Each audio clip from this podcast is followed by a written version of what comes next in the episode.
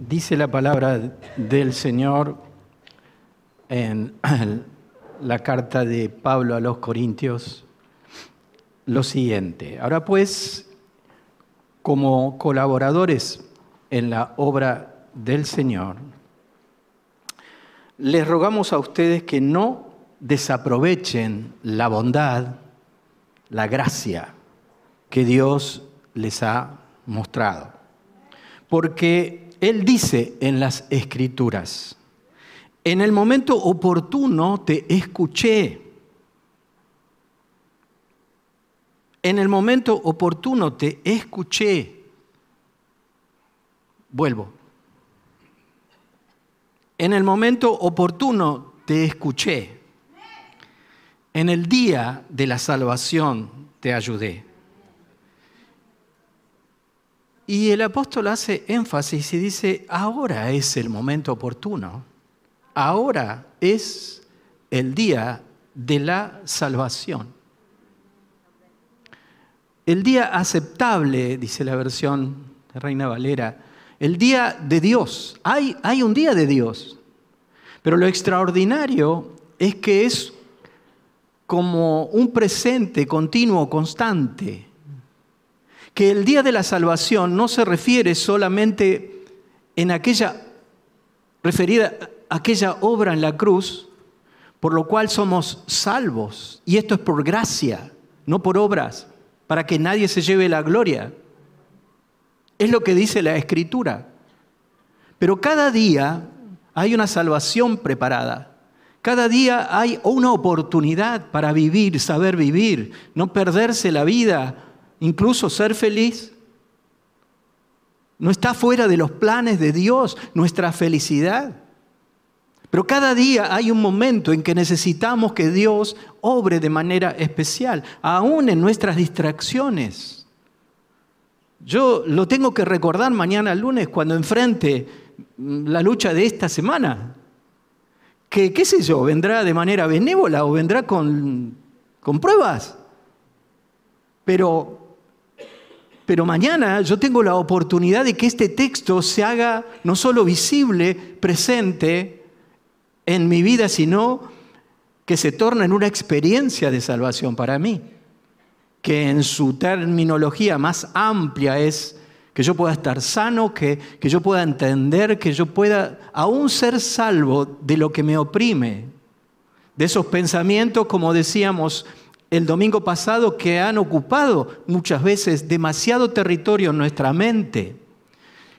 Esos pensamientos a los cuales le dimos demasiado lugar y hemos perdido esta idea de que nosotros como cristianos somos aquellos que van a romper las estructuras, incluso esas, esas ataduras que el enemigo se ha encargado muy bien, a veces de poner en iglesias enteras.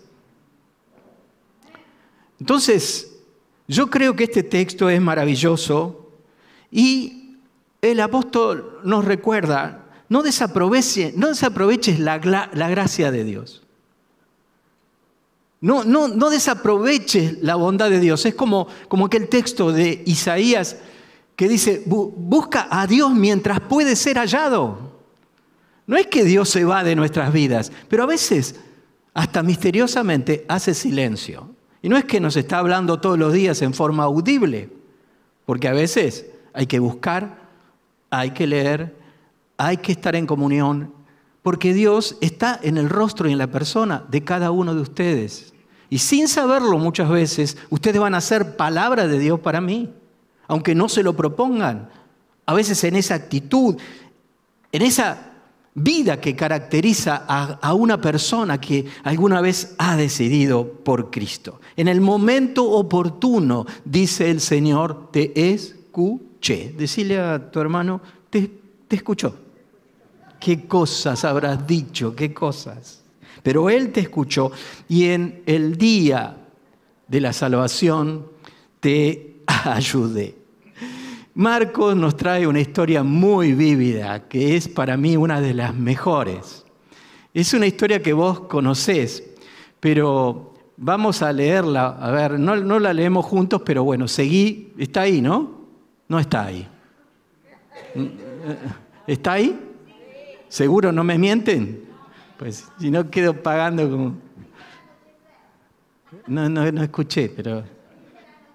Estás muy lejos, te fuiste de retiro, estás allá en la punta. Dice, al anochecer de aquel mismo día, Jesús dijo a sus discípulos, vamos al otro lado del lago.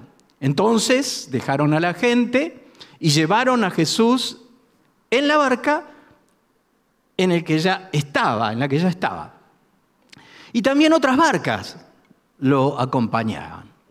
En esto se desató una tormenta con un viento tan fuerte que las olas caían sobre la barca de modo que se llenaba de agua. Pero Jesús, y esto es lo que me encanta de Marcos, es increíble este texto, ¿no? Imagínate vos en, el peor, en la peor hora de tu desesperación, pero Jesús se había dormido, ¿no? Y eh, en la parte de atrás, apoyado sobre una almohada, agarró un almohadoncito, seguramente se permitió, nuestro Dios, se permitió descansar, porque estaba cansado, ¿sabes? Uno no, no, no, parece que no es Jesús, ¿no? Como que si es Jesús no debiera cansarse. No debiera aprender de esa humanidad tan rica que nos permite a nosotros también tener permiso para el cansancio, tener permiso para la saturación, tener permiso para el bajón. Porque no va a quedar todo ahí. Bueno, en la parte de atrás estaba apoyado sobre una almohada. Entonces lo despertaron y le dijeron, maestro, ¿no te importa que nos estamos hundiendo? Me suena que alguna vez le hemos hecho algún reclamo a Dios, algo parecido, ¿no? Jesús se levantó y dio... ¿Pasa o no pasa? Eso. Jesús se levantó y dio una orden al viento y dijo al mar, silencio. ¿No te hubiera gustado estar ahí? Nah, ¿qué te, vos te vas a quedar con la tormenta y no. Pero le dio una orden al viento y dijo al mar, silencio, quédate quieto. Como dice la versión, calla, enmudece. ¿No? Y el viento, mira boche, se calmó.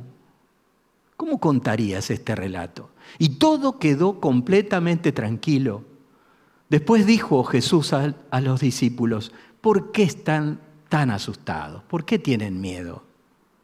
¿Todavía no tienen fe? Me parece un relato muy vívido,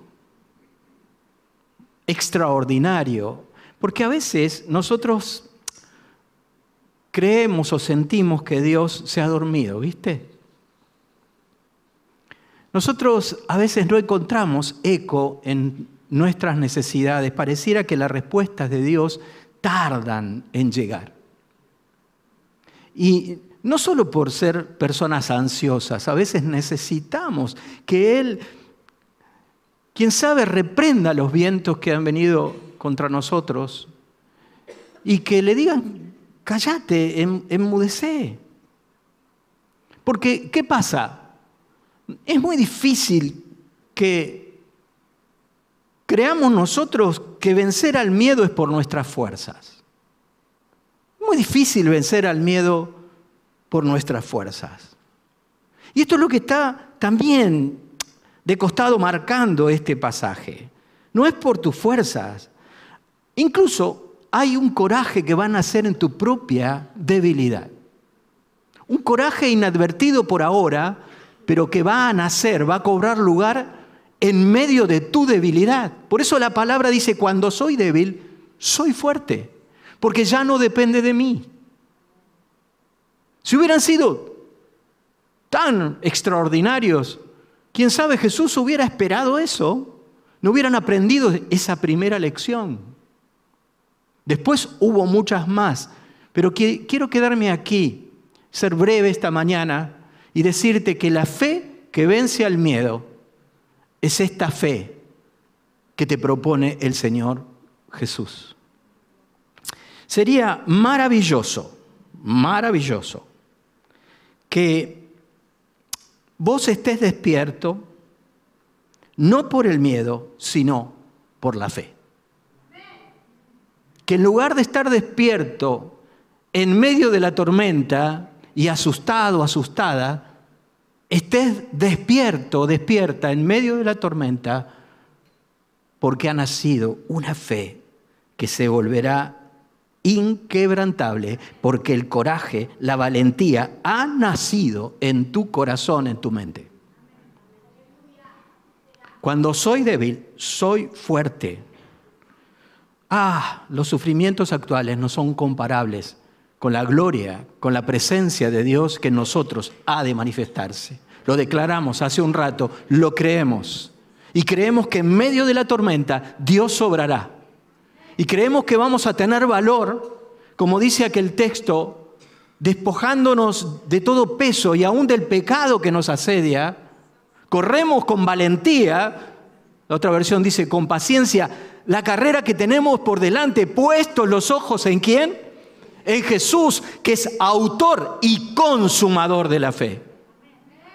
Porque Él dijo, calla, enmudece. Y el resultado fue que todo quedó tranquilo. Y la paz que anhela tu corazón en medio de tus conflictos vendrá porque tu fe se ha activado de una manera especial. No es fuerza para creer, es lo que Dios va a poner en tu vida porque lo buscaste, lo seguiste y Él no te abandonará. Si vos todavía parece que somos todos de la casa, pero si vos todavía no tomaste una decisión por Cristo y siempre escuchás que Cristo es tu salvación, que Cristo va a cambiar tu vida, porque el que está en Cristo es un nuevo ser. Las cosas que ah, eh, te atormentaban, más allá de los miedos, las cosas que necesitas que sean diferentes, bueno, van a reñir con las cosas que ya están en tu vida y las cosas que son viejas van a pasar. Y el Señor va a hacer todo nuevo. Ahora, vos podés comprender esto, lo podés saber, pero si no te subís a la barca, hermano, hermana, no lo vas a vivir ni experimentar. Si todavía no tenés a Cristo, solamente te digo una ilustración doméstica, no es de Borges. Cuando vos querés ir a Constitución, Tenés muchos medios de transporte. Pero ponerle que solo exista el tren, ¿ok? Dame ese changüí. Porque siempre algún, algún iluminado dice, bueno, tenés un Uber, tenés un, viste, podés ir en remis, podés ir caminando, qué sé yo. Sí, todo sí. Pero vos entendés el ejemplo que te voy a dar. Para llegar a Constitución vos tenés que tomarte el tren acá en Lanús y llegar a destino. Con Cristo nos pasa a veces eso. Yo sé lo que Él puede hacer en mi vida. Escuché lo que Él quiere hacer en mi vida. Pero si yo no lo sigo, si yo no tomo el tren, si yo no me subo a la barca, no voy a llegar. No me alcanza con saber. Y esta, quién sabe, sea una decisión de este día para vos. Quién sabe, ya tenés a Jesús, pero la decisión de subir a la barca es ahora, porque ahora es el momento oportuno y ahora es la hora de tu salvación. Hasta acá. Tengo más, ¿eh? Decime si quieres más, te doy. ¿De qué se trata el texto? Se trata de ser valiente no por tus fuerzas, de correr tu carrera en la vida con la intrepidez aún en tu debilidad la intrepidez de valorar a tu Dios y de valorar lo que Dios quiere hacer en tu vida. Eh, me gusta el texto como traduce la versión de Dios habla hoy, porque dice, todavía no tienen fe, ¿viste? No, como la, otra cuando Pedro va sobre el agua y hay otros textos, hombres de poca fe, ¿por qué dudáis? Y este dice, pero muchachos, todavía no tienen fe. ¿Se acuerdan cómo terminamos el domingo pasado, ¿no? Estaban viviendo un momento único, divino, celestial, el monte donde Jesús se transfiguró, llevó a sus discípulos. Pero cuando bajaron, se encontraron con un padre súper angustiado, que no sabía qué hacer con, con su hijo y, y estaba alienado el chiquito de sí mismo y no sé cuántos años tendría, pero era un jovencito. Y los discípulos no habían podido hacer nada. Cuando Jesús baja y ve el alboroto, ¿recuerdan? ¿Qué está pasando acá? Entonces el padre dijo, permiso, maestro, y le contó el relato. Le contó su experiencia. Viste que, como dice la palabra hoy, Dios te escuchó, ¿no? Dios escucha. Jesús se detiene. Jesús, no sos un número más, Jesús se detiene. De manera personal. Por eso también tu salvación es personal. Porque tus conflictos no son los míos. Ni tu historia es la mía. Pero el Padre le dijo, sí puedes. ¿Cómo si puedes? dijo Jesús. Si crees, porque al que cree todo le es posible. Así vamos a mirar para adelante como viendo el invisible. Así vamos a seguir declarando que hay poder en el nombre de Dios. Lo vamos a creer y estamos juntos, estamos unidos, como te relataba al principio, porque cuando nos ponemos de acuerdo, algo va a suceder cuando nos ponemos... ¿Para qué, ¿Para qué me gasto en la predicación si, es obvio? es vívida la cosa acá. suban los músicos, por favor. Este, esto que ha de suceder, que no tiene que ver con juntar fuerzas. Vamos a saber simplemente capturar lo que Dios tiene, débiles como somos, pero subidos a la barca con el Señor, con el Maestro, con el Señor de señores, con el Rey de Reyes. Que venga la tormenta, ¿eh? Porque el Señor dirá la palabra y tu corazón y tu vida será diferente.